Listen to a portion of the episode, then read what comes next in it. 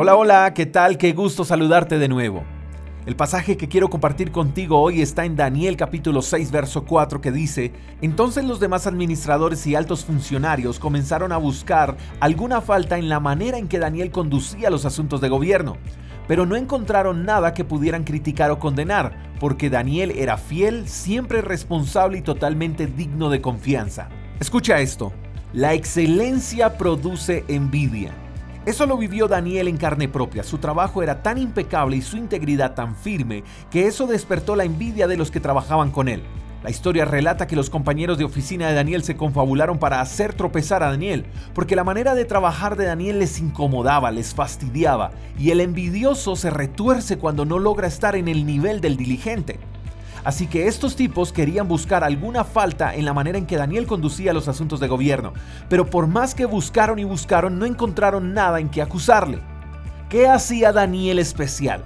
Daniel era fiel, siempre responsable, no de vez en cuando, y totalmente digno de confianza. Tú y yo debemos aprender a ser como Daniel. Tenemos que ser fieles, responsables y dignos de confianza. La manera en que hagamos las cosas tiene que ser impecable y Daniel no se rebajó respondiendo a los ataques que le hacían. Él no se frustró porque sus compañeros de oficina se levantaron contra él. Daniel no buscó la manera de hacer justicia.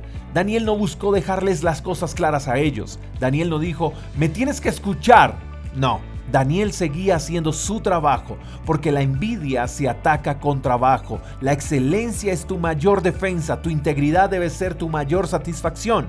Tú no necesitas defenderte de nada, tú necesitas ser fiel, responsable y digno de confianza. Si te detienes en busca de tu defensa, los envidiosos te alcanzarán y una vez te alcancen, entonces estarás a su altura y perderás. Así que no te detengas. Eso es como cuando vamos caminando por la calle y de repente sale un perro a ladrarnos.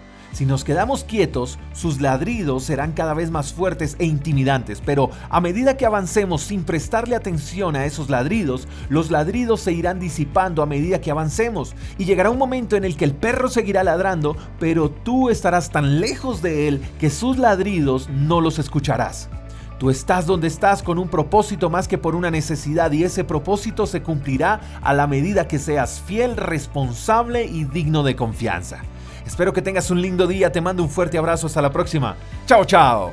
Gracias por escuchar el devocional de Freedom Church con el pastor J. Echeverry. Si quieres saber más acerca de nuestra comunidad, síguenos en Instagram, arroba Freedom Church Call. Hasta la próxima.